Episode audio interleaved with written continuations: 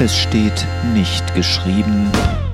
Ein jeglicher warte auf die besondere Berufung, die Gott für ihn vorbereitet hat.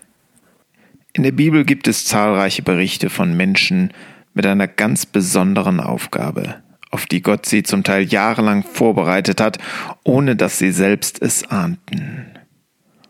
Das verführt dazu, aus diesen Einzelfällen ein göttliches Prinzip ableiten zu wollen, und es ist für viele attraktiv, sich vorzustellen, dass sie eines Tages, wie in manchen Romanen, ihren großen Moment haben werden, wenn sie ihre Berufung erkennen, sie Großes vollbringen und endlich die vielen Windungen ihres Lebens ihren Sinn erkennen lassen. Diese Erwartung kann allerdings dazu führen, dass Menschen ihre ganz gewöhnliche Berufung verpassen, weil sie meinen, sich für diese besondere Berufung bereithalten zu müssen.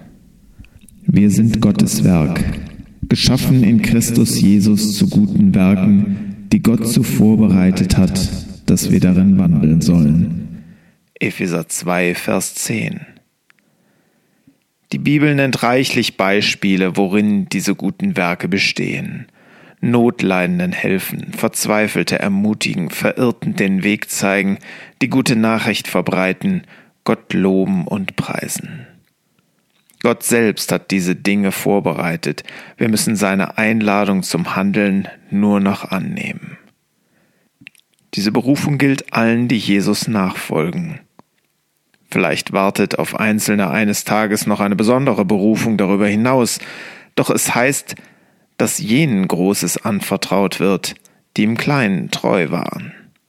Ein Beispiel ist der Diakon Philippus aus der Apostelgeschichte, Bevor er später Verkündiger wurde und eine große Erweckung auslöste, engagierte er sich in der Essensausgabe und versorgte die Witwen.